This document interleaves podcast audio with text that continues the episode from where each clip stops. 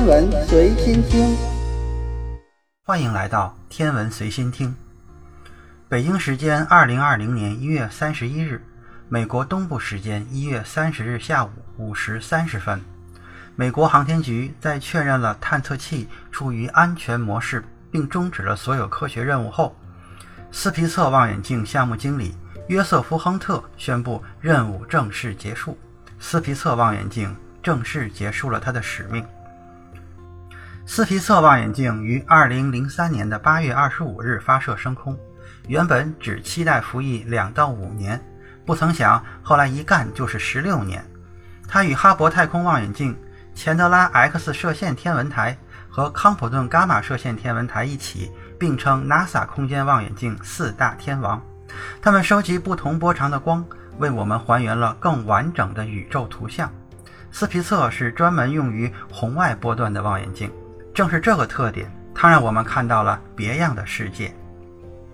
由于红外光很容易受到仪器的热噪音干扰，所以观察红外光的望远镜多需要主动制冷设备或被动的散热机制。斯皮策太空望远镜原定运行两至五年，2009年的五月耗尽了所有的液态氦之后，使得容易受温度影响的远红外光观测失效。不过，斯皮策上搭载的三项仪器中的红外阵列照相机，还是能够做到对近红外光达到相同灵敏度的观测。红外光线是波长七百纳米至一毫米的电磁波，根据波长，红外线还能细分为好几段，而且不同科学领域划分依据还不同。在传统上，天文学中的红外波段通常会分为近红外、中红外和远红外。甚至更长些，这些分段并不严格。远红外与射电波段自然过渡，近红外也与可见光自然过渡。但是在地球上，红外望远镜的灵敏度会受到大气中水汽的严重影响，水汽吸收了相当一部分来自太空的红外辐射，因此只能将望远镜设置在平流层高空，或者索性放到太空进行观测。通过红外线，我们究竟能够看到些什么呢？理论上，任何温度高于绝对零度的物体都会发出红外辐射。比如，我们测量体温就是依靠红外线。也就是说，人体在红外波段是会发光的。根据黑体辐射定律，约 70K 以下的物体辐射在远红外波段，400K 的物体对应波长为7.2微米，100K 对应2.9微米，2400K 对应的就是1.2微米。四千 K 物体辐射就基本进入了近红外波段，物体的热辐射是连续的。以上所说的波长都是指辐射的峰值。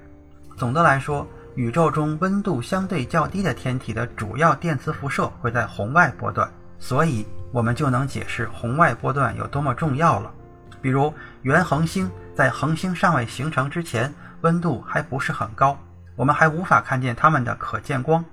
此时辐射主要在红外波段。对于系外星系来说，主序星在红外光谱中释放出的能量比较小，因此我们可以避开其明亮的可见光，可以更容易地探测到恒星附近较冷的物体，比如行星。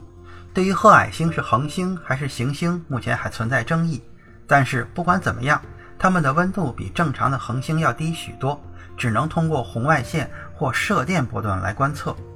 我们银河系中由气体和尘埃组成的冷暗分子云，在被恒星照射时，会因为吸收了辐射热而在红外波段发光。星系核心曾经被气体和尘埃所覆盖，红外光可以穿透它们，有助于我们观测活跃星系的核心。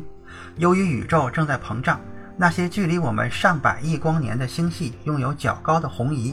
它们的光谱峰值部分已经移向更长的波长。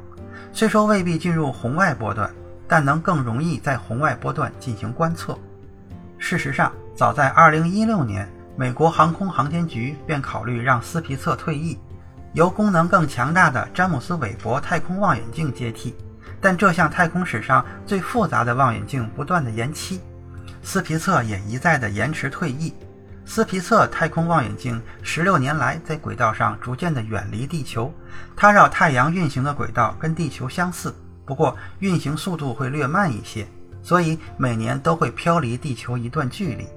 截止到目前，它在地球后面大约2.54亿千米的地方运行，是地球跟月球距离的六百多倍。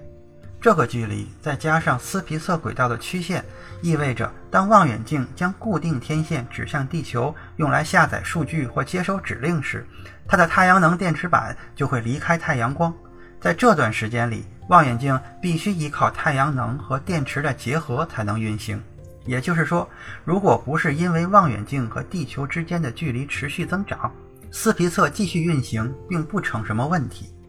不过，美国航天专家认为，斯皮策的观测能力已经不符合每年一千四百万美元的运营成本，于是决定在二零二零年的一月三十一日关机，让斯皮策优雅地画上句号。纵观斯皮策太空望远镜十六年来的贡献，它拍摄了许多大红移的深远天体，发现目前已知最遥远的星系 GNZ11，第一张系外行星的直接成像。最知名的还是在2016年参与 TRAPPIST-1 多行星系统的观测，提供了主要的数据贡献。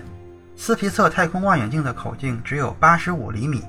而新一代的詹姆斯韦伯太空望远镜口径可以达到6.5米。期待它发射升空后，能给我们带来更多的宇宙信息吧。今天的天文随心听就是这些，咱们下次再见。